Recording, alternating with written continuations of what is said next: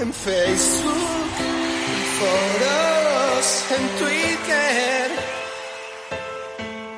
o por Instagram. Suelo hablar de aquello que no sé. Hola, soy el mangazo Tolili y no me gusta el padre. Los Fernández son muy amables. Si usted ha dicho últimamente qué bien me vendría aquí una buena alfombra, es el momento de comprar. Los Fernández, que son muy amables, ofrecen ahora hasta un 60% de descuento en alfombras y tapices.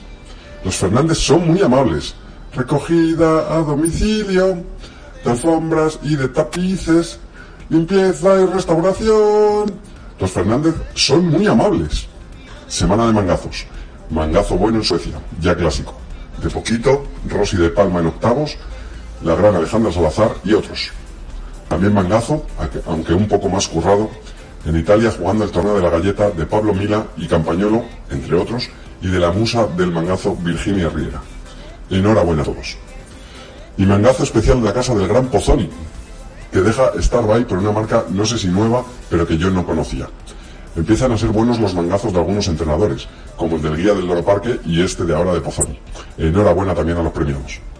Y me pongo serio para hacer una reflexión en voz alta. Mangazos aparte, hemos podido ver a un altísimo porcentaje de los jugadores viajando en diferentes playas y con mucho movimiento de ocio.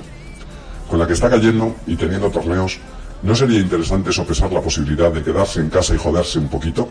Deseamos que los test que se financian salgan todos negativos y no tengamos un show como el que ha habido en el Fuenlabrada de fútbol. Sois jóvenes, chavales, pero el virus sigue ahí y vuestros ingresos pueden depender de un solo contagiado.